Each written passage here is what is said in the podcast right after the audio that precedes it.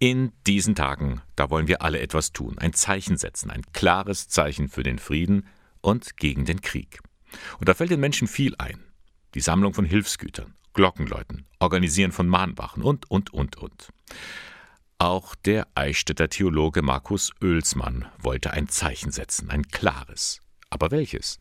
Tja, ich beschäftige mich ja schon seit vielen Jahrzehnten mit dem Thema Zukunft von Kirche. Und in dem Zusammenhang suche ich immer etwas, das ist so meine Sehnsucht, was Menschen irgendwie berührt. Ich habe immer so eine Sehnsucht nach Einfachheit, nach Klarheit.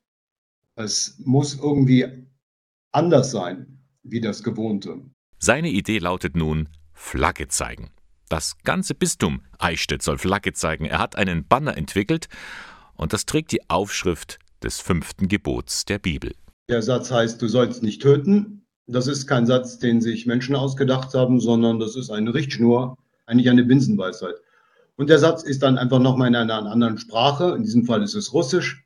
Und dann ist dort eine Taube abgebildet, ein Friedenssymbol mit einem Olivenzweig. Zweimal ein Meter groß ist dieses Banner. Es ist wetterfest und mit Ösen versehen. Man kann es beispielsweise an Kirchen, Pfarrheimen, Häusern und Gartenzäunen anbringen. Ein Mahnmal soll es sein, meint Markus Oelsmann ein Zeugnis äh, in der Zeit der Angst, der Wut, der Ohnmacht, der Verzweiflung, der Lähmung, nicht ein Gegenentwurf zu Demonstrationen, zu Gebeten, zu Friedensandachten, zu Spenden, zu Aufnahmen von Flüchtlingen, sondern einfach nur so als ein Zeichen. Du sollst nicht töten. Das Banner zum Projekt Flagge zeigen der Diözese Eichstätt können Sie bestellen. Am besten noch heute, denn es geht auch darum, den Bedarf festzustellen. Banner und Aufkleber dazu kosten rund 37 Euro. Mehr dazu finden Sie im Internet unter bistum-eichstätt.de.